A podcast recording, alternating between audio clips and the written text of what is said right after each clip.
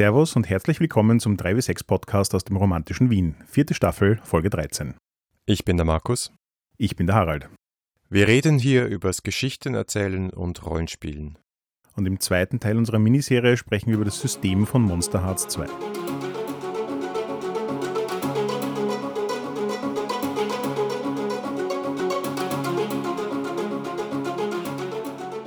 Ja dann, Markus, nachdem wir das letzte Mal über Setting und die Welt von Monster Hearts gesprochen haben, geht es heute ans Eingemachte, oder? Es ist ja ein, eins von diesen ganz mechanischen PBTA-Games. Ja, nicht ganz so. Trotzdem gibt es viel zu besprechen, weil also viele Moves oder so gibt es wirklich nicht. Aber ein paar sehr coole Innovationen, wie ich finde. Ja, voll. Dafür, dass nämlich Monster Hearts eins von den ersteren Games ist, die nach Apocalypse World rausgekommen sind, steckt erstaunlich viel drin, das in neue Richtungen denkt. Und ich würde dann eh gern später nochmal darauf eingehen. Es ist ein wirklich verdammt gut geschriebenes Buch. Mhm. Ja, das stimmt. Es ist eines der Bücher, und das haben wir ja manchmal auch schon kritisiert an anderen Büchern, die nicht so gut geschrieben sind. Eins der Bücher, die dir wirklich das Spiel erklärt. Ja, und das ist fein. Ja, und das auch noch in wenigen Worten. Das heißt, es ist kein sehr dickes Buch, wo ein Dungeon World gefühlt 400 Seiten hat, hat Monster Hearts 150. Und da steckt aber alles drin, was man braucht. Und zwar in der Second Edition fand ich es auch sehr spannend. Merkt man einfach, dass auch Erfahrung drin steckt. Was sind die Dinge, über die man reden sollte? Was sind die Sachen, die relevant sind für Spieler und Spielleiter, um aus dem Spiel das meiste rausholen zu können? Das heißt, es ist wenig unnötiges Zeug drin. Das, was geschrieben drin steht, steht gut geschrieben drin, ist relativ selbsterklärend, ist mit guten Beispielen versehen. Und das habe ich schon sehr genossen. Also es war, muss ich zugeben, eines der ersten PBTA-Spiele, das ich gelesen habe, wo das Buch an sich für mich einfach auch schon relativ gut erklärt hat, wie PBTA funktioniert und worum es in dem Spiel geht. Mm. Aber sagen wir kurz, worum es in dem Spiel geht für all diejenigen, die vielleicht die letzte Folge nicht gehört haben. Es ist, wie schon gesagt, ein Power by the Apocalypse Spiel. Das Setting ist aber eine Kleinstadt in den USA, standardmäßig und man spielt Teenager, die gleichzeitig Monster sind. Also Teenager, die Werwölfe, Vampire, Zombies oder so Wiedergänger, Geister, Feen, was auch immer sind. Und dann spielt sich ein Haufen Drama ab. Und wie dieses Drama sich mechanisch abbilden lässt, ich glaube, da ist die Stärke von Monster Hearts. Ja, und man sieht in den Regeln sozusagen, dass diese Genrebeschreibung auch tatsächlich in Regeln kodifiziert ist. Also das Suburban ist in Regeln kodifiziert, das Paranormal Romance ist in Regeln kodifiziert und das Teenager-Thema ist in Regeln kodifiziert. Und das fand ich ziemlich elegant. Was sind denn die wichtigsten Regeln aus deiner Sicht? Was hat sich bei dir äh, festgefressen bei den Sachen, die jetzt vielleicht nicht eins zu eins aus Apocalypse World genommen sind? Da habe ich lang drüber nachgedacht, weil es gibt so eine offensichtliche Antwort und einen ganzen Schippel an nicht so offensichtlichen Antworten. Es gibt relativ viele Mechaniken, die so immer wieder dazwischen mal aufpoppen, die jetzt auch nicht sehr lang sind, also nicht mehr als drei Sätze brauchen, die aber doch deutlich anders sind. Und dann gibt es natürlich das große Thema Strings. Monster Hearts war das erste PBTA-Spiel, das mir begegnet ist, das die Sozialmechaniken, die Apocalypse World schon angerissen hat mit den Sex-Moves und Manipulation-Moves und so, nochmal auf ein eigenes Level hochgehoben hat und nicht nur in den Mittelpunkt des Spiels gestellt hat, sondern auch wirklich eine ganz eigene Ökonomie und Struktur geschaffen hat, wie mit diesen Sozialdynamiken umgegangen wird. Und das ist ja etwas, was, also Sozialmechaniken sind ja etwas, was in so ziemlich allen PBTA-Spielen in irgendeiner Form vorkommt, aber in wenigen Spielen so ausgereift und elegant umgesetzt ist wie in Monster Hearts. Aber über Strings nehme ich an, werden wir eh noch mehr reden. Ja, wir können es auch gleich jetzt machen. naja, dann lass uns doch gleich machen. Ähm, Strings, was sind Strings? Strings sind ein mechanisches Abbild von Machtdynamiken zwischen zwei Charakteren, meistens zwischen zwei Spielercharakteren. Also ich habe in dieser Beziehung gerade ein bisschen mehr oder längeren Hebel gegenüber dir und das heißt, ich habe Strings. Das schaut praktisch dann so aus, dass ich neben deinen Namen auf meinem Charakterblatt so einen kleinen Kreis mache und dann habe ich einen String dir gegenüber. I have a string on you geht im Englischen irgendwie besser, ja. Also ich äh, finde ich schwer zu übersetzen. Ich, ich habe halt irgendwie, ich habe was. Ich habe Dreck, wenn ich einsetzen kann. Ja, das, das ist ein guter Punkt, um, um darauf einzugehen, weil wir haben das ja offseits des Podcasts schon mal diskutiert, dass in Erzählspielen die Sprache sehr stark mit den Mechaniken verwoben ist und ich finde, das fällt gerade in Monster Arts extrem auf, nämlich solche Redewendungen wie pulling the strings oder eben I've got a string on you und sowas in die Richtung.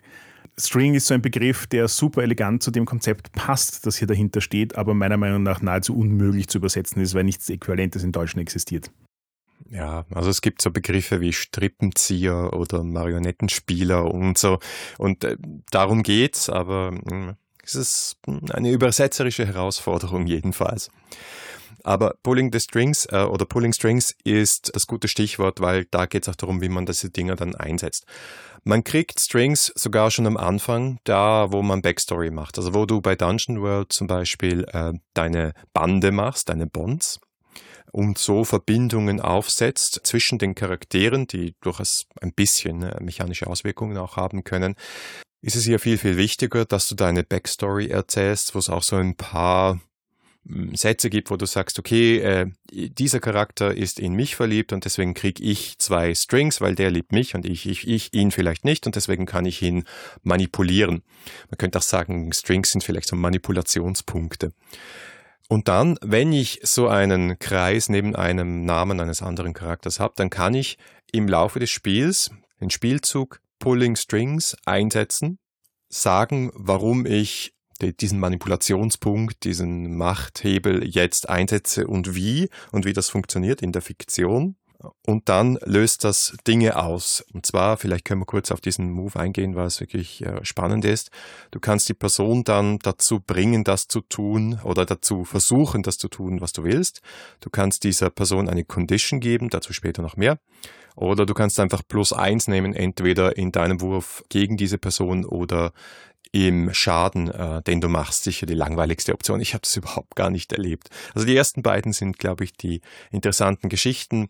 Es geht also sozusagen darum, dass du während des Spiels in der Dynamik zwischen den Charakteren Hebel und Manipulationsmöglichkeiten suchst und die dann später im Spiel einsetzt zu deinem Vorteil. Da möchte ich übrigens hinzufügen, in meinen Testrunden kam das mit dem Plus 1 durchaus vor. Weil es nämlich so ein bisschen eine Dynamik hat wie in Fate. Nämlich du kannst Strings zusammensammeln gegen jemanden, von dem du schon weißt, dass er irgendwann ein Gegenspieler sein wird. Und das ist ja in dem Spiel auch durchaus interessant, dass die Bösewichte einer Staffel gar nicht so sehr aufgesetzt werden am Anfang, sondern mehr so bewusst. Man stellt ein paar NPCs in den Raum und irgendwelche kristallisieren sich dann durch das Spiel als die wahren Antagonisten heraus. Und wenn du auf die dann Strings sammelst, dann kannst du die auch alle irgendwann auf einmal einsetzen. Und da finde ich dann wieder das Ergebnis eleganter als bei Fate, weil du hast dann halt so eine, eine Szene, die den Höhepunkt einer Session darstellt, wo du mit dem Antagonisten irgendwie in Konfrontation gehst. Und statt dass du dir jetzt dann 25 Mal einen runterwürfelst, um einen Kampf zu simulieren, handelst du das alles in einem Wurf ab und in einem Wurf bringst du dann halt alle Strings zum Einsatz, die Sinn machen und lässt dir sozusagen eine Geschichte darum einfallen, wie du diese Strings einbringst. Und das funktioniert schon ziemlich gut auch mit dem Plus 1. Okay, äh, die, die habt ihr stacken lassen, das steht so explizit, aber glaube ich nicht im Regeltext. Es steht so explizit nicht im Regeltext. Ähm, ich glaube auch nicht, dass wir sozusagen äh, bei einer einzelnen Person gestackt haben, aber du hast halt dann mehrere Personen, die interagieren und die alle Strings mit diesem Charakter haben und dementsprechend das nutzen. Und damit kannst du das halt aufbauen. Ja, also bei unserer Testrunde ist es eher so eingesetzt worden, dass in der Dynamik zwischen den Spielercharakteren. Und ich glaube, das ist auch etwas, was dieses Spiel auszeichnet, dass es von der Dynamik zwischen den Spielencharakteren lebt und nicht unbedingt zwingend von einem äußeren Feind, einer äußeren Herausforderung, einer äußeren Gefahr, die du überwinden musst. Es kann auch kommen. Du bist ja selber das Monster und anders als jetzt bei Vampire und Konsorten und World of Darkness Geschichten hatte ich das Gefühl, dass diese innere Dynamik. Also du bist gleichzeitig ein Teenager und lebst dein Teenagerleben und du bist aber auch ein Monster und manche wissen es und manche wissen es nicht. Und diese Spannung, die kommt sehr, sehr gut zur Geltung in diesem Spiel und Strings sind ein Ausdruck davon. Ja, und vor allem, also ich hatte das Gefühl, dass die, das Wechselspiel zwischen interner und externer Dynamik eigentlich ziemlich gut funktioniert. Immer nur das eine wird dann früher oder später schwierig oder langweilig. Aber man kann da eben relativ leicht ähm, hin und her wechseln, ohne dass man da jetzt auch ein großes Ding draus machen muss. Also es kann auch einfach nur sein, dass jetzt dann mal ein NPC auftaucht, der eine Zeit lang als externes Feindbild herhält und damit sozusagen den Charakteren auch wieder die Chance gibt, zusammenzuwachsen. Und du hast ja jetzt schon erwähnt, den Move, mit dem man, also Pulling the Strings, mit dem man die Strings verwendet. Was ich auch sehr faszinierend fand, war, dass der Move, mit dem du Strings bekommst, nicht von Consent abhängt. Also es ist nicht eine Mechanik, die heißt, wir beide einigen uns drauf, dass jetzt gerade was passiert ist und deswegen werden da irgendwie Strings ausgetauscht, sondern es ist dezidiert eine einseitige Mechanik und ich finde auch relativ elegant erklärt, so nach dem Motto, Teenager haben ja noch relativ wenig Ahnung, was sie berührt und anmacht und ähm, ähnliches. Dementsprechend ist es vollkommen legitim, dass ein Charakter irgendwas tut, das den anderen Charakter affektiert und dafür sorgt, dass jetzt eine String-Dynamik zwischen den beiden sich verändert und der eine auf den anderen eben eine, einen String kriegt oder die eine auf die andere. Und das schafft halt gerade im Spiel zwischen den Charakteren total interessante Situationen, weil es halt auch so ein bisschen so ein Roleplay-Statement ist. Es ist so in dem Moment, wo ich entscheide, dass ich jetzt was mache, um einen String auf dich zu kriegen, der andere kann sich dann noch immer aussuchen, wie er darauf reagiert. Also in dem Move gibt es dann drei so kodifizierte Reaktionen von man verspricht etwas oder man reagiert peinlich berührt oder man gibt sich der Situation hin. Das heißt, es ist jetzt nicht so, dass man vollkommen das Opfer ist, das überhaupt keine Entscheidungsmöglichkeit in der Situation hat, aber dadurch, dass es sozusagen jemanden gibt, der die Dynamik anstartet und jemanden, der darauf reagiert, schafft das halt auch schon so eine rollenspielerische Situation. Mhm. Du sprichst vom Spielzug Turn Someone On und ich finde es auch sehr viel sagen, dass es in diesem Spiel echt nicht viele Spielzüge gibt. Also ich glaube, solche, die man wirklich regelmäßig einsetzt, sind es äh, sechs, sieben, acht Stück, ja. Und dann noch ein paar, die unregelmäßiger, seltener kommen, wie Skirting Death oder sowas oder Gangs. Und das ist der allererste, der aufgezählt wird. Turn someone on. Und das Interessante ist wirklich, wie du gesagt hast, also es ist nicht so, hm, es ist auch nicht etwas, was man zwingend jemand gegen jemand anderen einsetzt, sondern es kann auch irgendwie umgekehrt passieren. Es kann einfach aus der Situation heraus passieren, weil, wie du richtig gesagt hast, als, als Teenager können einfach Dinge passieren und plötzlich merkst du, uh, dass irgendwie macht es gerade was mit mir und meinem Körper und meiner Sexualität und das ist ähm, nicht immer angenehm. Und ähm, das Spiel ist wirklich sehr, sehr mutig darin und sehr offen darin, äh, dieses diese aufblühende und sehr, sehr verwirrte Sexualität von Teenagern ins Spiel hineinzubringen und das sehr, sehr explizit. Muss sich also auch dessen bewusst sein, dass das passiert und anders als bei Apocalypse World habe ich es im Spieltest so erlebt, dass die sechs Moves, die ebenfalls auf den ähm, Charakterblättern draufstehen, dadurch, dass dieses Thema irgendwie so Front and Center ist, im Mittelpunkt des Spiels steht, die werden eingesetzt. Das passiert. Aus meiner Sicht, ich glaube kaum, dass es eine Monster Hearts Kampagne geben kann, ohne, vielleicht ohne Sex, ja, aber nicht ohne Intimität oder sexuelle Begierden und Dynamiken.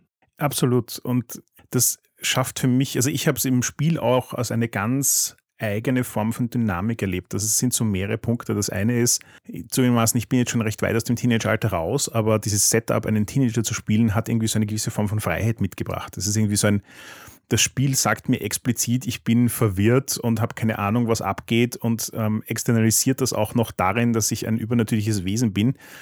Das heißt, äh, all, all die Tropes, die sowieso schon in einem Teenager drinstecken, werden hier auch noch betont und begründet und berechtigt.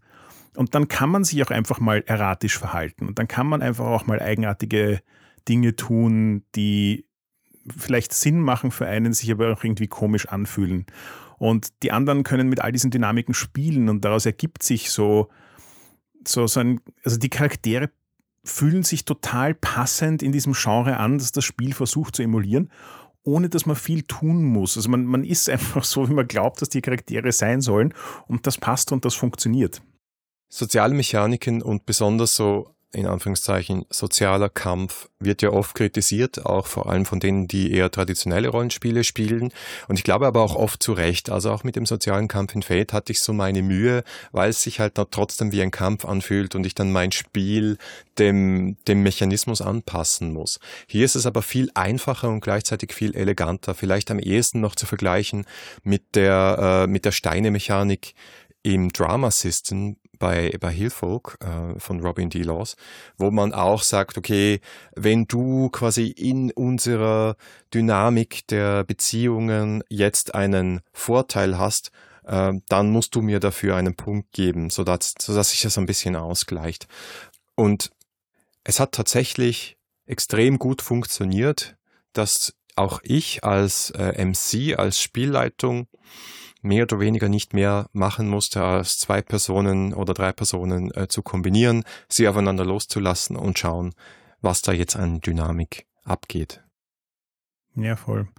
Da, da würde ich eh auch gerne noch drüber reden, aber davor habe ich noch einen anderen Punkt, nämlich äh, Monster Hearts ist für mich auch relativ alleinstehend als Spiel, dass das Interagieren mit queer Content so leicht macht und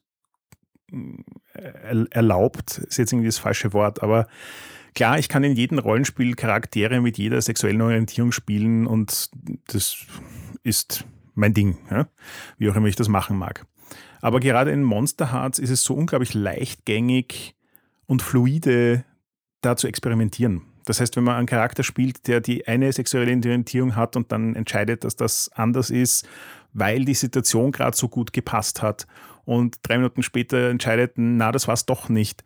Das passt ins Setting hinein, das passt zu den Charakteren und das passt zur Mechanik. Das heißt, man kann total gut in diese queer Experiences hineingehen und damit arbeiten und spielen und Erlebnisse sammeln, was ich in ganz vielen anderen Rollenspielen als wesentlich schwieriger erlebt habe. Mhm, absolut. Und da hilft es vielleicht auch noch die restlichen Moves nur ganz kurz überblicksartig zu nennen. Du musst ja auch nicht immer sozusagen in die Intimität gehen, sondern du kannst auch sagen, das ist der zweite Move, shut someone down. Das ist auch typisch Teenager, ja. Du versuchst, versuchst dich auf äh, zu öffnen gegenüber jedem anderen und dann heißt Grr, ja, Killerphrase und weg mit dir.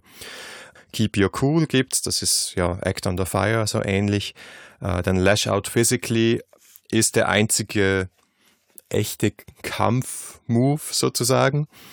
Und dann gibt's noch Runaway, finde ich auch ganz wichtig, dass dieser Move da ist. Und letztlich als Gegenstück zu zum Maelstrom, zum Psychic Maelstrom im, in Apocalypse World gibt's hier Gaze into the Abyss.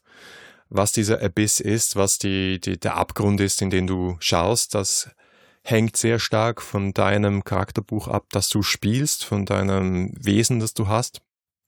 Aber das ist eine der Möglichkeiten, sich auch mit der eigenen monströsen und dunklen Seite zu verbinden und dadurch nicht nur negative, sondern auch positive Effekte im Spiel zu generieren. Hat mir übrigens auch sehr gut gefallen, weil das Abyss, so wie du sagst, viel mehr Charakter fokussiert ist. Gleichzeitig ist aber irgendwie alle haben ein Verständnis dafür, es gibt diesen dunklen Abgrund. Und der mag sich bei jedem anderen anders ausprägen und man kann gar nicht so genau definieren, was er ist. Aber es ist so ein gemeinsames Verständnis davon da, dass es diesen dunklen Abgrund gibt. Der Psychic Maelstrom in Apocalypse World hat bei mir immer mehr ausgelöst, ich würde gern wissen, was das ist, lasst uns das erforschen gehen. Wohingegen der dunkle Abgrund in Monster Hearts viel mehr ein Ding ist, das da ist, mit dem man interagiert, das mal was macht und gut ist. Und der andere Move, zu dem ich noch was sagen wollte, ist Shut Someone Down, nämlich auch da sehr ähm, clever gehandhabt, dass das nicht in einer offensiven Konfrontationssituation passieren muss. Ich kann auch jemanden hinter seinem Rücken schlechtes andichten, beleidigen oder sonstiges. Das heißt, Shut Someone Down muss nicht passieren, während der Charakter anwesend ist. Und das trägt auch wieder dazu bei, dass quasi, ich kann Strings einsammeln, ohne dass der andere seinen Konsent geben muss. Ich kann ihn niedermachen, ohne dass er dabei sein muss. Und damit wird diese Mechanik einfach auch sehr regelmäßig und aktiv verwendet, weil keine super speziellen Konditionen dafür existieren müssen. Einfach, wenn die Story dazu passt, passt. Mhm. Und da gibt es natürlich auch die, die entsprechenden Charaktere und Charakterbücher, wie zum Beispiel die Queen, die halt um sich herum so ein, ein, eine Gang an Mädels normalerweise geschart hat, äh, die halt auf sie hören und die die beliebteste ist in der Stadt und die hat halt dementsprechend Macht und kann diese auch ausüben. Und solche Dinge, ja, da spielt halt dann wieder alles zusammen, äh, die Charakterbücher, die Regeln, die Moves und das Setting. Ja. Ähm, wir haben jetzt eh schon ein paar Mal darauf hingewiesen und ich glaube, das ist auch der richtige Zeitpunkt, darüber zu reden. Eine der weiteren großen Mechanikgruppen sind Conditions. Und ich habe, wie ich das erste Mal über Conditions gelesen habe, eigentlich gar nicht so richtig überzuckert, wie elegant dieses System ist. und habe es einfach so ein bisschen, glaube ich, weil in Fate auch der Begriff Conditions existiert, abgetan mit, das sind halt irgendwelche Zustände, die durch Beschädigungen, vielleicht auch in dem Fall soziale Beschädigungen entstehen.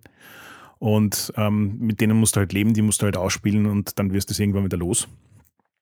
Und im Großen und Ganzen stimmt das schon. Aber es wird in Monster Hearts gefühlt, das habe ich beim Playtest einfach gemerkt, viel eleganter verwendet. Also Strings sind so ein bisschen so ein vorsichtiges Vorspiel, wo du halt so ein bisschen ein Power-Dynamik-Gerangel hast und du sozusagen versuchst Vorteile zu schaffen, mit denen du dann in bestimmten Situationen interagieren kannst, wenn es dir wichtig ist. Und Conditions sind aber das, wo du diese initiale Dynamik umsetzt in etwas Konkretes. Das heißt, Conditions sind alles, was dir einfällt und in den meisten Fällen eher soziale als physische Konsequenzen. Das heißt, es sind solche Sachen wie, ist der Klassenclown, den alle ignorieren? Und dadurch kannst du sozusagen eine Reputation für die Charaktere aufbauen. Und das Spiel, das du davor hast, rund um die Strings, führt dann halt auch dazu, dass du Charaktere durch diese Reputationen bestimmte Ecken stellen kannst. Und dann ist die Frage, ob die Charaktere in der Ecke stehen wollen oder dort rauskommen wollen und das ändern wollen. Und die Mechanik sagt doch explizit, es gibt quasi kein, kein regelmechanisches Setup, um Conditions aufzulösen, sondern wenn die Situation passt, dass die Condition nicht mehr relevant ist, dann hat sie sich einfach erledigt. Ja, das fand ich ein bisschen schwach, ehrlich gesagt, weil ähm, du hast klare regeltechnische Mechanismen, wie Conditions entstehen und die sind relativ stark und schwer loszuwerden, so schien es mir jedenfalls. Also die verschwinden nicht irgendwann automatisch, sondern du musst halt was dazu tun. Ähm, es gibt ein, zwei, glaube ich, charakterbasierte äh, Moves, wo du was Mechanisches machen kannst gegen diese komischen Titel, die dir jetzt anhängen, diese Conditions. Ähm, aber ja, also da ist es ein bisschen handwedelig, ja. Alle sind sich jetzt einig, okay, ja, nein, du bist jetzt nicht mehr der Nerd, weil du hast jetzt gezeigt, dass du auch sportlich sein kannst, oder was? Hm, weiß ich nicht. Aber gerade das fand ich sehr elegant, weil es nämlich aus meiner Perspektive dazu führt, dass Conditions etwas sind, was sich tendenziell ansammelt. Conditions sind nicht Sachen wie, ich habe mir das Bein gebrochen und drei Sessions später sind sie von alleine weg, weil mein Bein ist geheilt, sondern wenn ich die nicht aktiv ins Spiel hole, um mir was einfallen zu lassen, wie ich diese Condition wieder wegkriege, dann wird die bleiben. Und wenn ich das mit 25 Conditions mache und sie immer ignoriere, dann werde ich irgendwann ziemlich überladen sein und ein ziemlicher dysfunctional Character sein, zumindest in den Augen aller anderen. Und ich finde, dass das extrem gut zu diesem Teenager-Drama-Thema passt. Mhm. Man muss auch dazu sagen, es gibt auch eine mechanische negative Auswirkung von diesen Conditions. Also wenn jemand deine Condition ausnutzt äh, in einem Move gegen dich, wenn du zum Beispiel sagst, äh, shut someone down und du sagst, ja, ich mache mich jetzt über dich lustig, weil du bist der Nerd, dann kriegt diese Person plus eins. Und wir wissen aus Apocalypse World oder allen PBDA-Spielen, plus eins ist recht viel. Ja, eben. Und das führt halt dazu, dass ich mich eigentlich im Spiel, also vor allem wenn ich mehr als eine Session spiele, will ich mich explizit mit meinen Konditionen beschäftigen. Ich will die nicht einfach ignorieren. Und ähm, dass halt was Passendes passieren muss, heißt, dass ich sie in die Fiktion holen muss. Ich muss tatsächlich irgendwas spielerisch damit tun, damit sie sich verändern. Ja, so gesehen, ja. Aber ich sage halt, wenn es einen Move gäbe, der Move wird ja sowieso durch die Fiktion ausgelöst. Ja? Das heißt, auch der Move würde mich ja dazu treiben, äh, den Auslöser zu triggern und in diese Situation hineinzukommen, um das aufzulösen. Aber ja, vielleicht, vielleicht hast du recht, vielleicht ist es besser, das in einem größeren Kontext auszuspielen. Nachdem wir nur eine Probesession gemacht haben, ist es zu Conditions eigentlich auch gar nicht gekommen. Für mich gibt es jetzt dann noch zwei weitere Mechaniken, die ich gerne erwähnen würde. Das eine ist Texting.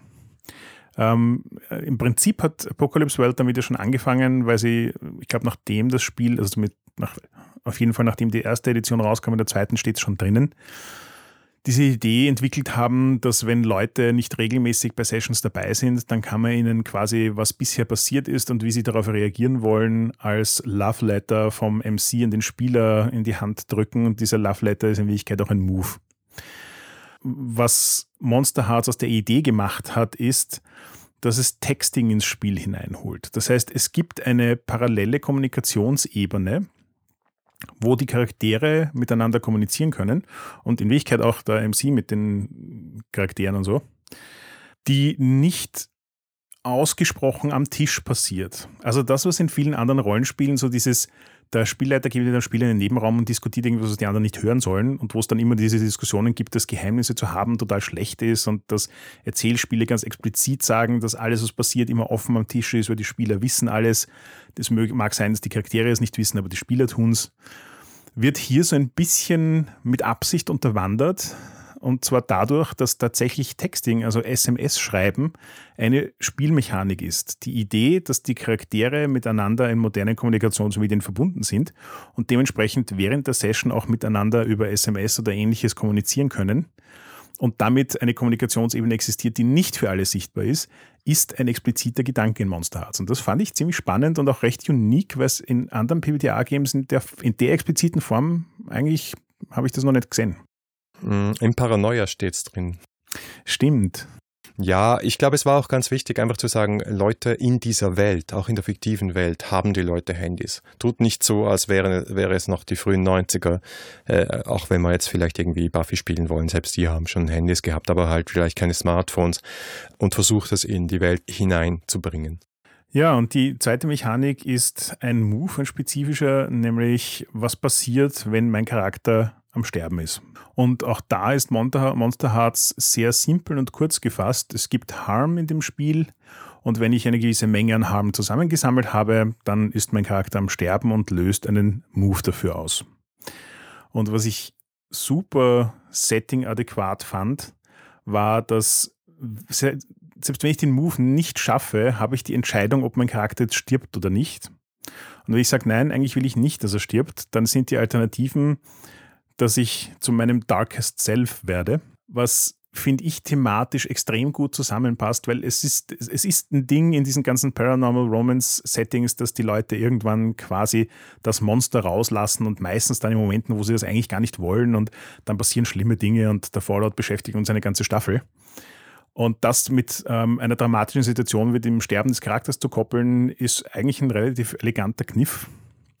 Und das Zweite, und das fand ich fast noch spannender, nämlich auch in der Erklärung, die sie dann im Move dazu liefert, ist, ich verliere alle meine Strings und das ist es. Und die Erklärung ist halt so ein bisschen, äh, ist in, in einem Fall entscheide ich mich, dass ich um jeden Preis überleben will, was auch immer das mit mir macht und wie auch immer es mich verändert. Ähm, ich lasse mich also auf mein Darkest Self ein, um zu überleben.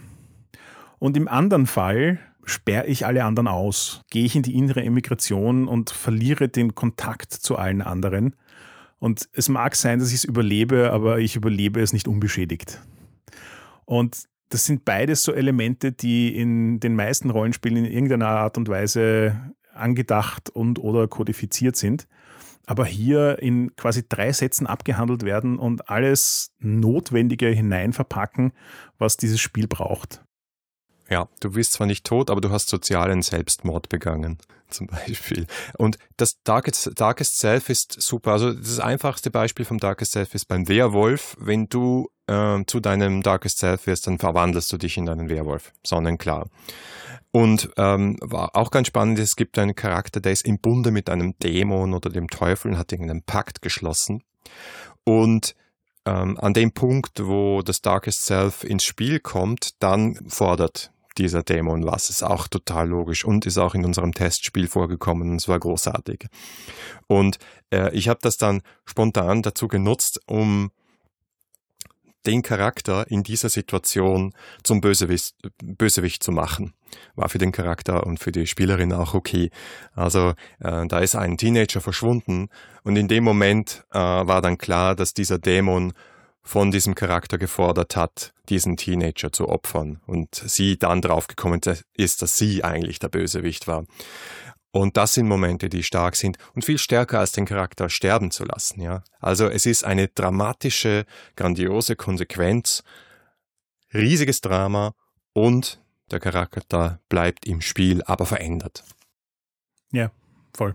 Das ist für mich auch so der rote Faden, der sich durch Monster Hearts zieht, dass jede Regelmechanik, die sie in die Hand genommen hat, etwas ist, das in seiner grundlegenden Form schon in anderen PBTA-Spielen existiert, aber sie so elegant an das System und Setting angepasst hat, das ist, das ist einfach wirklich bewundernswert, wie das geschrieben und, und angepasst ist. Also Monster Hearts für mich eins von diesen PBTA-Spielen, das extrem eng mit dem Genre und Setting verzahnt ist, das sie versucht zu emulieren. Sie ist übrigens Avery Elder, haben wir am Anfang gar nicht gesagt, aber nur, nur dass ihr es auch wisst. Ja, Avery Elder, äh, unter anderem auch die Autorin von Ein ruhiges Jahr und Dream Askew. Und Monster hat ein eher frühes Spiel von ihr. Äh, letzter Punkt noch zu den Regeln aus meiner Sicht. Äh, ganz spannend ist, dass sie auch ganz explizit sagt, dieses Spiel sollte in Seasons, in Staffeln gespielt werden, was uns natürlich nahe liegt hier in Staffeln.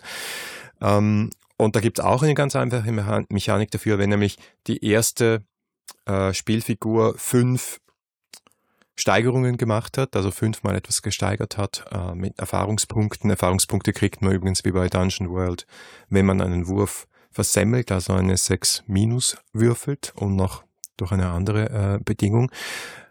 Wenn das passiert, dann ist grundsätzlich mal die Staffel vorbei und dann kann man äh, gewisse Dinge machen, die auch äh, Sinn ergeben. Also man kann zum Beispiel sein Playbook wechseln, man kann ähm, gewisse andere Dinge machen, man kann auch, und das ist besonders spannend, dann auf neue Moves zugreifen, nämlich die Growing Up Moves. Äh, wo dann plötzlich, wenn du das wirklich so weit spielen möchtest, dein Charakter halt nicht mehr ein vollkommen unkontrollierter Teenager ist und statt dass du nur entweder Leute anmachst oder sie ihnen die kalte Schulter zeigst, hast du auch die Möglichkeiten, jemanden zu trösten, jemanden gut zuzuhören und dadurch positive Dinge ähm, hineinzubringen ins Spiel. Habe ich jetzt noch keine Erfahrung damit, aber die Idee zu sagen, äh, wenn du Monster Hearts über mehrere Staffeln spielen möchtest, dann muss sich dein Charakter auch weiterentwickeln und nicht so, dass du zwingend jetzt einfach den Charakter wegschmeißen und einen neuen spielen musst, sondern er könnte auch erwachsener werden. Sehr reizvoll. Passt auch wieder super gut mit den Teenagern zusammen. Seit ich das gelesen habe, habe ich viel darüber nachgedacht, wie man das in andere Rollenspiele reinholen könnte, weil eben es kodifiziert wieder so dieses, dein Charakter verändert sich und zwar auf einer grundlegenden Ebene. Nicht nur so ein bisschen ähm, ein Stat wird mehr oder er kriegt einen zusätzlichen Move dazu oder irgendwas in die Richtung, sondern er macht Dinge fundamental anders als vorher. Und ich finde das immer eine sehr elegante Form von Charakterentwicklung. Ich hätte das gerne in mehreren Rollenspielen, nicht nur in wenigen. Und ähm, es funktioniert in diesen ganzen Teenage-Settings recht gut. Masks ist ja auch so ein PBTA-Game, das mit der Teenager-Thematik arbeitet und wo auch solche Sachen drin sind. Ich glaube einfach, weil die Leute sich relativ gut vorstellen können, was es heißt, erwachsen zu werden und wie sich dann der Charakter verändert. Aber ich wäre wirklich interessiert, sowas auch mal in einem Rollenspiel zu sehen, wo man normale erwachsene Charaktere spielt und trotzdem Regeln existieren, die festschreiben, wie die Veränderung des Charakters äh, sich abhandelt. Und wir sind da jetzt eh schon voll drin, wie du mit den Seasons quasi begonnen hast zu erwähnen, dass sich die Geschichten, die man in Monster Hearts erzählt, für mich auch ein bisschen anders anfühlen als in vielen anderen Rollenspielen. Ich meine, es gibt ein paar, die diese Dynamik haben, aber ich finde es auch schwer zu beschreiben. Am Ende des Tages ist, fühlt es sich so an, als ob man einen ganzen Abend gespielt hat, ob's, als ob es da schon eine Geschichte gegeben hätte, weil ja die Charaktere mehr oder weniger logisch auf ihre Umgebung reagiert haben und daraus Konsequenzen entstanden sind und uns die irgendwo hingeführt haben. Das heißt, alle Elemente von Entscheidungen, Entscheidungsfreiheiten oder Einschränkungen, Konsequenzen und so weiter, die einem das Gefühl von Entwicklung und Geschichte geben, sind da. Aber es fehlt die ganz klassische Struktur von Anfang, Mitte und Ende. Und das schadet dem Spiel trotzdem nicht. Es fühlt sich trotzdem am Ende eines Abends genauso an, wie wenn man sich eine Folge von Buffy Supernatural oder sonst irgendetwas angesehen hätte und sich denkt, ja, ich kann mich jetzt gar nicht so genau erinnern, was alles passiert ist, aber es fühlt sich irgendwie befriedigend an. Und das fand ich schon elegant und ich glaube, dass da ein paar Innovationen in Monster Hearts drinstecken, die das bedingen. Eben das eine, so wie du schon gesagt hast, sind die äh, Staffeln, die halt das Thema Entwicklung des Charakters bedienen. Das andere, was ich sehr stark fand, war der ähm, äh, Sitzplan. Das heißt also am Anfang, äh, meistens in der First Session, aber das kann man ja auch von Session zu Session ändern, wenn man das tun will, wird ein Sitzplan des Klassenzimmers erstellt, in dem die Charaktere es zusammenfinden. Das heißt, erstens ist es schon mal vorgegeben, es gibt einen Grund, warum die Charaktere einander kennen könnten und was ihr Connecting Tissue ist, also wie sie miteinander verbunden sind, nämlich sie sitzen irgendwann irgendwie in derselben Gasse gemeinsam. Und dann legst du dort fest, wer sitzt wo. Und als zweites, wer sitzt neben dir. Und da geht es darum, NPCs zu definieren. Und ich fand das in, in unserer ersten Testsession unglaublich mächtig, weil du denkst dir im Großen und Ganzen einfach nur den Namen und vielleicht noch das Aussehen von einem NSC aus, der neben dir sitzt, hast aber sofort irgendeine Form von Connection hergestellt. Selbst wenn es da noch keine Strings gibt, ist klar, dass der NPC, den du neben dich gesetzt hast, einer ist, mit dem Interaktion auf irgendeiner Ebene interessant sein könnte. Und wenn jeder Spieler das macht, hast du bereits drei, vier, fünf NPCs und das reicht vollkommen aus, um diese Balance zwischen die Gruppe beschäftigt sich intern miteinander und es gibt auch von extern etwas, das die Gruppe beschäftigt, ähm, aufsetzen zu können. Und du gehst durch die Ersetzung, die Erstellung dieses Sitzplans durch als Spielleiter und hast nachher im Großen und Ganzen alles, was du brauchst, um eine ganze Session zu bespielen. Ja, du machst ja auch den Dredge mehr und stellst Fragen, provokative Fragen und auch Suggestivfragen. Also du kannst ja fragen, warum sitzt eigentlich dein Freund drei Reihen hinter dir? Oder wie hat dich der Klassenclown äh, beim letzten Footballtraining so richtig genervt? Und so hast du, kreierst du halt mit jedem Charakter mindestens auch einen Plothook und kannst ihnen auch ganz, ganz simple Motivationen geben. Und das ist auch etwas, was Avery Elder immer wieder betont. Das ist ein Spiel, wo insbesondere die NSCs ganz simple Motivationen haben. Ich bin scharf auf die Person, ich möchte die neue äh, Chef-Cheerleaderin werden, ich möchte okay? Äh, und dann hast du wirklich so ein Netzwerk, wie es viele Spiele ja erschaffen oder zu erschaffen versuchen, äh, womit du loslegen kannst. Und es gibt, was ich auch sehr schätze an dem Buch, es gibt äh, so eine richtige Anleitung für die erste Sitzung Monster Hearts. Äh, dieses Seating Chart, also das, der, der Klassen, ähm, das, der Klassenzimmerplan ist der Anfang. Ähm, aber es gibt ja auch drei Möglichkeiten für einen Plot-Anfang mit, die immer funktionieren. Und ich äh, muss sagen, das stimmt. Sie funktionieren wirklich. Nämlich erstens ähm, inszeniere eine verschwundene Person. Du sagst einfach, okay, streichst einen der Tische, die du da auf den Klassenzimmerplan gemalt hast, äh, sehr betont durch mit einem X und sagst, der ist heute nicht gekommen. Was ist los? Und dann ergeben sich Plot-Elemente daraus. Oder irgendwer plant eine Party möglichst dann wahrscheinlich parallel zu einer anderen, vielleicht gibt es eine Gegenparty oder es ist gerade noch eine, ein Anlass, warum du nicht zu der Party gehen kannst oder du hast gerade Hausarrest oder was auch immer. Und das letzte ist, fordere einen Kampf. Irgendwer hat mit irgendwem Beef und es heißt, hey, nach der Schule, hinter der Turnhalle gibt's Schlägerei. Und es reicht vollkommen, um den Plot anzustarten. Absolut. Also wir haben in unserer ersten Testsession das Thema Party gehabt und dann kommen halt auch solche Sachen wie, ähm, es wird ein, äh, es werden so quasi handgemachte Flyer herumgereicht in der Klasse, ähm, wann und wo die Party stattfindet. Und dann dreht sich der MC zu dir um und sagt, warum kriegst du keinen Flyer? Und das ist schon Instant Story. Ja, genau. Ja, also auch hier, ich habe mich ans Buch gehalten und nichts vorbereitet. Nichts vorbereitet, außer dass ich äh, eben zwei Folgen bei Vampire Diaries und eine Folge Buffy geschaut habe und mich dann ungefähr ausgekannt habe, wie sich das Ding anfühlen muss. Und dann habe ich die Leute machen lassen. Also ich finde gerade Monster Hearts ist so ein Spiel, wo ich den Leuten nicht nur raten will, nichts vorzubereiten, sondern aktiv abraten würde, was vorzubereiten, weil ich glaube, dass jede Vorbereitung abseits von Inspiration, so wie du das erwähnt hast, einem wirklich das Leben schwerer macht als MC. Weil du hast so viel Dynamik, die zwischen den Charakteren abläuft, plus du hast auch noch NPCs zwischen denen und mit denen Dynamik abläuft, dass alles, was du jetzt noch gezwungenermaßen von außen mit hineinbringen willst, macht es nur unnötig komplizierter. Und weil du vorhin gemeint hast, dass die NPCs auch immer so klare und simple Motivationen haben sollen, ich habe das auch als extrem befriedigend erlebt, weil du weißt von Anfang an, wofür die Person steht und du weißt damit auch, wann die Geschichte dieser Person sich weiterentwickelt oder abschließt. Und das, das ist dann so plakativ, dass ich auch nicht Rätsel raten muss, was ist da jetzt passiert und wie geht das weiter und was tut das. Und das gilt für NPCs, mit denen ich positiv verbunden bin, genauso wie für NPCs, die eher Antagonisten sind. Und das ist ja schon noch so ein bisschen, also ich weiß gar nicht, ob es explizit im Regelwerk erwähnt oder ob es irgendwo auf einem Blogpost steht, nämlich die Idee, dass quasi der Lehrer in der Klasse schon mal das Potenzial hat, der Antagonist zu werden. Und da ist es fein, wenn du dir als Spielleiter ein paar Züge und verschiedene Ideen für zwei, drei NPCs überlegst, die du vorne als Lehrer hinstellen kannst, die halt Angriffsfläche haben, um Antagonisten zu sein. Aber mehr als das musst du auch nicht machen, weil den Rest müssen die Spieler da hineindichten, damit das auch wirklich ein Antagonist wird, ähm, der für sie Bedeutung hat.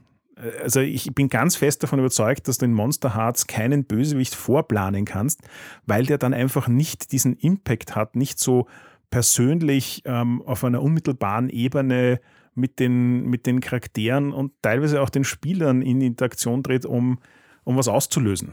Ja, das, das ist was, das muss sich aus dem Spiel ergeben und du kannst eigentlich nur 20 NPCs an die Wand werfen und schauen, welcher davon am besten funktioniert dafür. Und auch da wieder, führt dazu, dass du nicht rasend viel vorbereiten musst.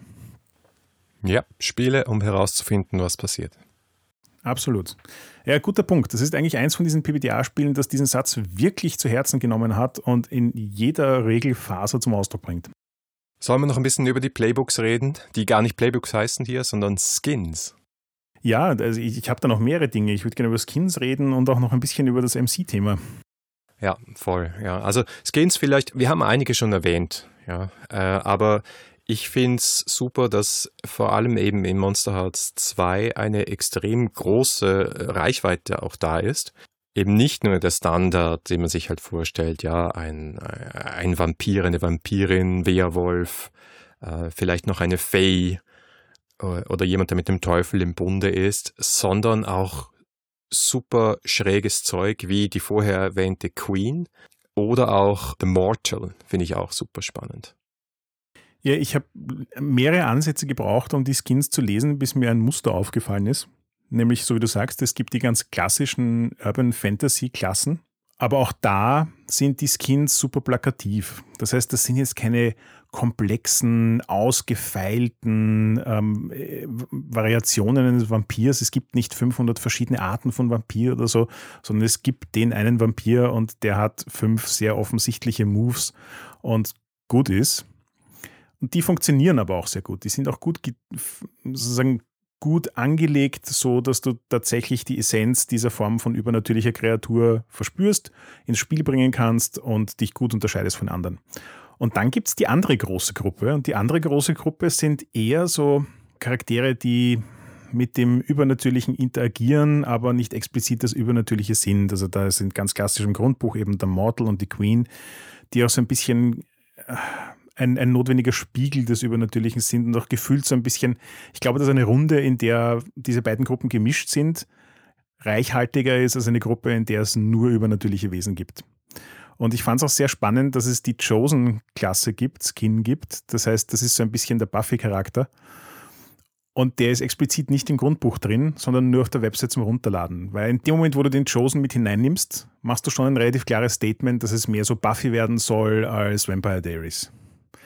Und die Auswahl der Skins und die Kombination an Skins, die du wählst, macht schon nochmal ein sehr unterschiedliches Erleben des Settings aus, finde ich. Und zwar mehr als in, in anderen Spielen, wo ich das Gefühl habe, dass ja, du kannst also gewisse äh, Lastigkeiten schaffen. Also jetzt ganz plakatives Beispiel, wenn du in Dungeon World lauter kämpfende Klassen spielst, dann schneidest du halt den Diebesplot und den Magierplot ein bisschen raus. Aber in Monster Hearts macht das schon nochmal einen deutlicheren Unterschied, ob du nur übernatürliche oder übernatürliche und sterbliche mischt oder ob du dann eben auch so einen ähm, Hunter-Charakter mit hineinbringst und so weiter. Ja, The Mortal ist aus meiner Sicht auch sehr spannend. Es gab nämlich auf die letzte Folge auch einen Kommentar, dass im Prinzip Twilight schon in diesem Buch ist, nämlich in nicht ausgesprochen, aber in der Figur des Mortals, der mehr oder weniger Bella ist, nämlich ist nicht nur einfach so eine sterbliche Figur, sondern es ist eine sterbliche Figur, die ihre Beziehungen und ihre Gefühle und ihre verletzten Emotionen als Waffen einsetzt. Ja. Du bestimmst also am Anfang deine wahre Liebe und du kannst diese wahre Liebe auch wechseln, aber es hat dramatische Konsequenzen höchstwahrscheinlich, ja, definitiv.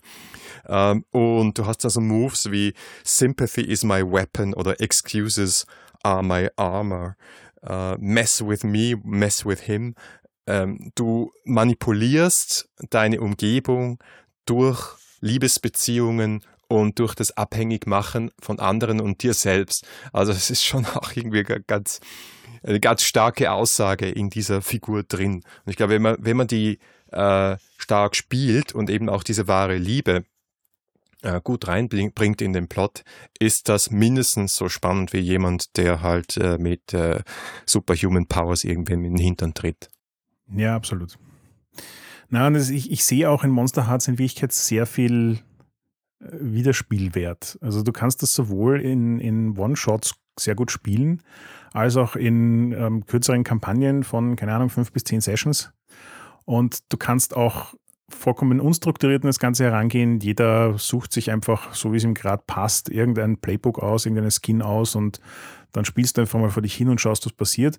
Aber du kannst das auch ein bisschen koordinierter angehen und sagen, hm, okay, wir wollen eigentlich in den Mittelpunkt einen Mortal und seinen Love Interest stellen. Wie passt jetzt dann der dritte und vierte Charakter dazu und so.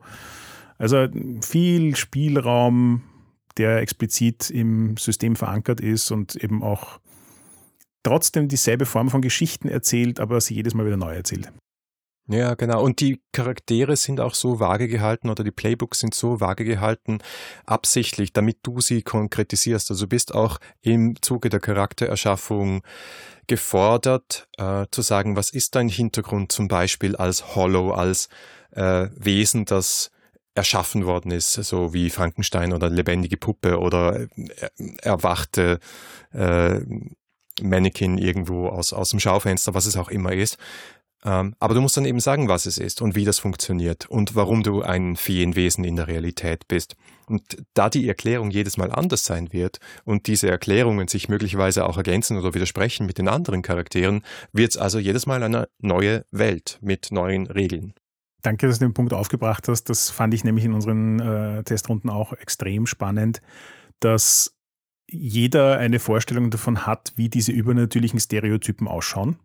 Also Werwölfe haben ein Problem mit Silber und Vampire haben ein Problem mit Sonnenlicht und so weiter. Aber das ist alles nicht in dem Spiel kodifiziert. Das ist eine Option, die du wählen kannst. Wenn du eben dann gefragt wirst, was macht einen Vampir aus, dann kannst du natürlich sagen, ich habe ein Problem mit Sonnenlicht. Ähm, und du kannst auch da dann Variationen wählen und kannst sagen, ich zerfalle instant zu Staub oder ich äh, glitzere im Sonnenlicht oder ich weiß nicht was. Du kannst aber auch ganz andere Wege gehen und das kann dann teilweise erstaunlich quirky Runden machen. Also wir hatten in unserer Testrunde die Situation, dass der ähm, Vampir als seine Schwäche ähm, ausgewählt hat, dass wenn er ein äh, äh heiliges Kreuz berührt, muss er die Wahrheit sagen. Und es hat sich dann im Spiel tatsächlich ergeben, dass es einen NPC gab, den er um seine Finger gewickelt hat und ihm die ganze Zeit vermittelt hat, ja, ist, sie ist die einzig wahre und äh, alles, was er will und braucht und super toll und die große Liebe und überhaupt. Und dann haben wir eine Schlussszene, in der es tatsächlich passiert, dass er ein heiliges Kreuz anfasst und sie ihn genau in dem Moment fragt, meinst du das wirklich? Und du hast halt einfach Instant Drama und du hast genau diese Form von Drama gehabt, weil du am Anfang dir überlegt hast, was macht deinen Charakter zu dem, was er ist und dann halt auch darauf hinspielst, solche Sachen mit einbauen zu können. Deswegen würde ich dir auch widersprechen, dass es keinen Plot gibt oder wenig Plot gibt. Also es steigert sich schon recht organisch zu einem Höhepunkt hin. So eine Vier-Stunden-Session Monster Hearts, das, das wird einen Showdown geben. Ob der jetzt emotional ist oder ein Kampf ist oder Darkest Self oder äh, jemand nahe am Sterben ist, das auch schnell passiert bei vier Hitpoints, ähm, ist eigentlich ganz egal. Aber es steigert sich hoch und dadurch, dass wir alle schon, jetzt kommt's, auf Drama gebürstet sind, in diesem Spiel von Anfang an, aber voll, ähm, muss es einfach passieren. Ja, ich bin auch gespannt und ich würde mir auch wirklich wünschen, dass wir mal eine Runde zusammenkriegen, wo wir vier, fünf Sessions machen können, eine Staffel zumindest durchspielen. Ähm, ob sich das abnutzt, ich glaube aber nicht. Wahrscheinlich bist du dann auch dir einig am Tisch, dass du ähm, einen langsameren Pace an den Tag legst und dir vielleicht ein paar Sitzungen Zeit nimmst bis zum wirklich großen Höhepunkt. Ja, ja, du hast vollkommen recht, aber ähm, ich, also es zieht sich für mich in Monster Hearts durch. Eben, es ist ein, ein sehr kompaktes, sehr ausgefeiltes äh, ähm, Regelwerk, in dem die Qualität des Textes einfach sehr gut ist. Und ja, das ist ein bisschen auch ein Sprachproblem. Das heißt, auf Englisch funktioniert es sehr gut. Ähm, auf Deutsch bin ich mir nicht so sicher. Ähm, Deutsch-Englisch gemischt. Hm. Aber auch hier die Tatsache, dass der Spielleiter in PBTA-Spielen reagiert und nicht seine eigenen Moves macht, finde ich eine wichtige Unterscheidung, genauso wie es Strings zu nennen und nicht gefallen. Ja? Das macht einfach einen starken Flavor-Unterschied und es positioniert klar, dass die Aufgabe des Spielleiters ist, auf das zu reagieren, was die Spieler tun, weil das, was die Spieler tun, klar im Vordergrund steht. Wo viele andere PBTA-Spiele schon sagen, ja klar, ähm, spielt, um herauszufinden, was passiert und die Spieler sind genauso in der Verantwortung, die Geschichte mitzuentwickeln wie der Spielleiter geht für mich Monster Hearts eben auch mit solchen Dingen wie Moves Reactions zu nennen, einen Schritt weiter und sagt ganz klar, du bist der Master of Ceremony, du bist dazu da, dafür zu sorgen, dass das alles rund läuft. Aber die, ähm, die, die Hauptprotagonisten und die VIPs deiner Party sind die Spieler. Das Vorantreiben auch irgendwo, gell? Ja, was, mir gut, was mir gut gefallen hat an Nomenklatur sozusagen, ist, dass sie nicht von Hard- und Soft-Moves spricht, also auch schon, glaube ich, in der ersten Edition, weiß nicht genau, ähm, sondern sie sagt Setting it up, knocking it down. Es ist eigentlich nur so eine Erklärung, dass es zwei verschiedene Arten von Reaktionen gibt. Die eine, die eine Gefahr ähm, und ein Risiko und ein bevorstehendes Drama aufsetzt, klar macht, ja, und mehr Spannung erzeugt. Und das andere, wo es dann ähm, knocking it down, also wo es dann halt wirklich geht um äh, Verletzungen, Konsequenzen und so weiter. Ähm, und ich finde, da muss ich sagen, die Wörter viel, viel besser gewählt, weil es auch erklärend ist. Ja? Soft Move, Hard Move, ich kann mir eigentlich immer noch nichts drunter vorstellen. Aber diese Idee, du setzt was auf und dann reißt du es ein. Das ist der Job vom MC. Also ich muss ja zugeben, der Absatz ist mit, mit weitem Abstand mein Lieblingstext in dem ganzen Buch, weil es gibt Leute, die ganze äh, kurze Bücher über das Thema Soft Moves versus Hard Moves geschrieben haben und es in diesen 50 Seiten nicht schaffen, es so gut auf den Punkt zu bringen, wie sie das in einem Absatz tut. Ich gebe dir vollkommen recht, die Erklärung macht so viel mehr Sinn, klickt so viel mehr in, in, in fünf Sätzen, also einem Absatz statt 50 Seiten und erklärt auch gleichzeitig, wie du die Struktur schaffst, damit sich dann am Ende doch so anfühlt, als ob eine große Geschichte passiert wäre. Weil am Anfang wirst du halt eher Sachen aufsetzen und zum Schluss wirst du sie dann eher umwerfen.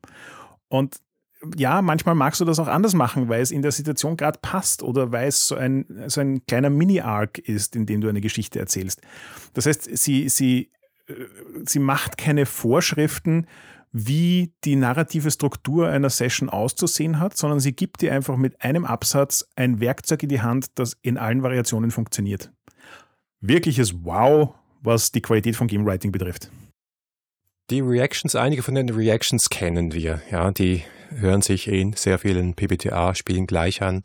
Aber ich würde hier gerne noch ein paar herausheben, die anders sind und die ich super finde, weil sie auch hier wieder ins Setting und in die Geschichte und ins Melodrama perfekt reinpassen. Der erste davon ist Leap to the worst possible conclusion.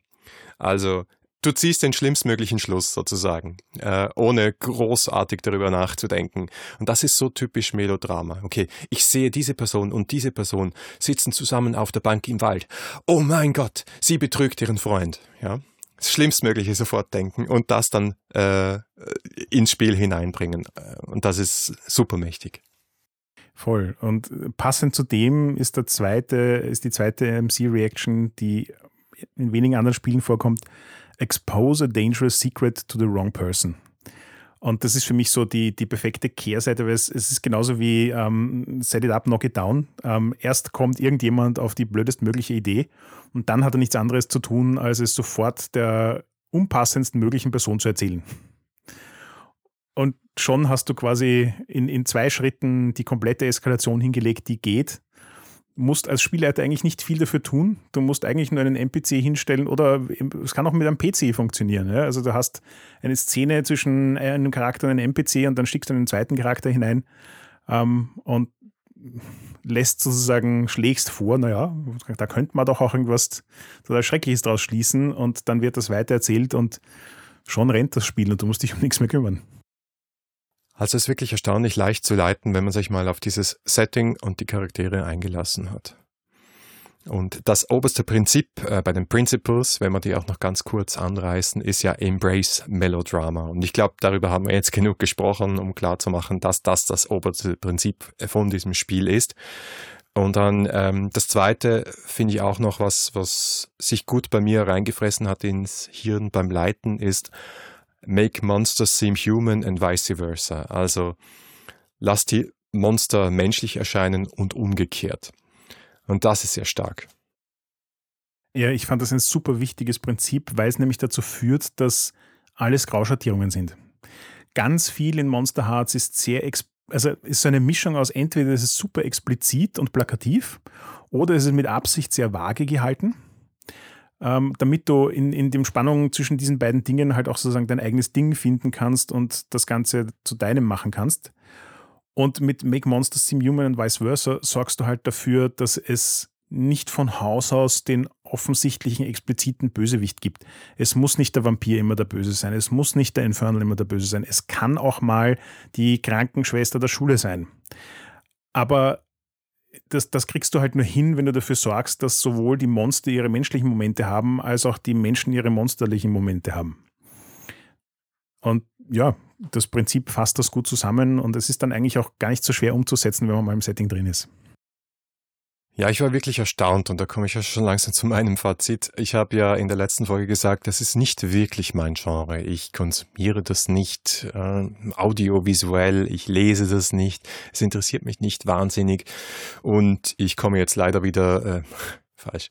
Und ich komme jetzt wieder so ein bisschen in die Welt der Teenager, aber als Bösewicht, nämlich als Elternteil. Elternteil. Und ähm, insofern ist es natürlich doppelt spannend für mich.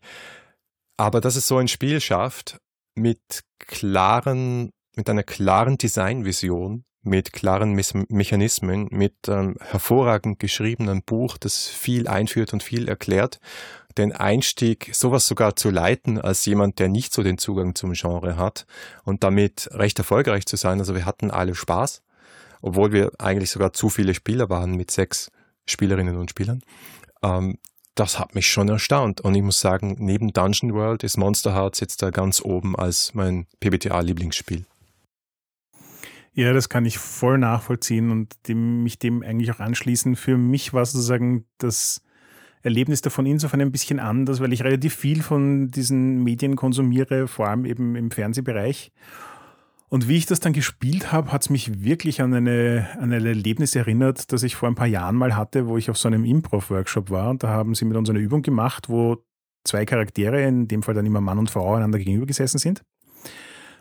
Die erste Aussage musste irgendeine Form von Beziehung in den Raum stellen. Entweder eine Beziehung zwischen den beiden Personen oder mit irgendeiner dritten oder über irgendwelche anderen.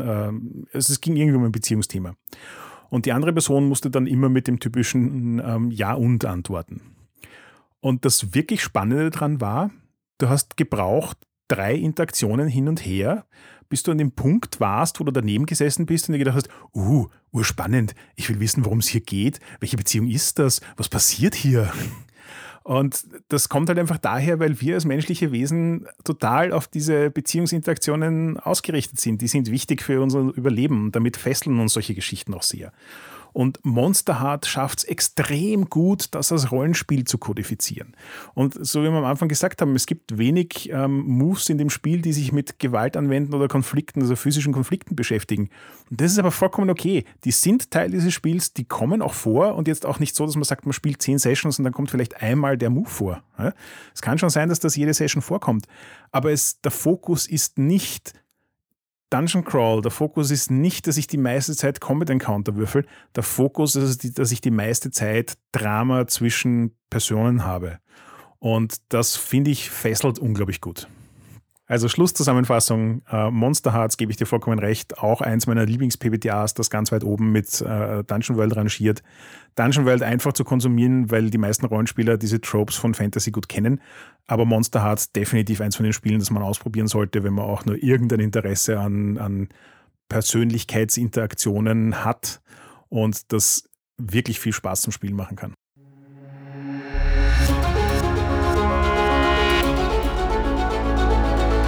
Gut, das war's mal zu Monster Hearts. Danke fürs Zuhören und das war somit auch die 13. Folge der vierten Staffel 3W6.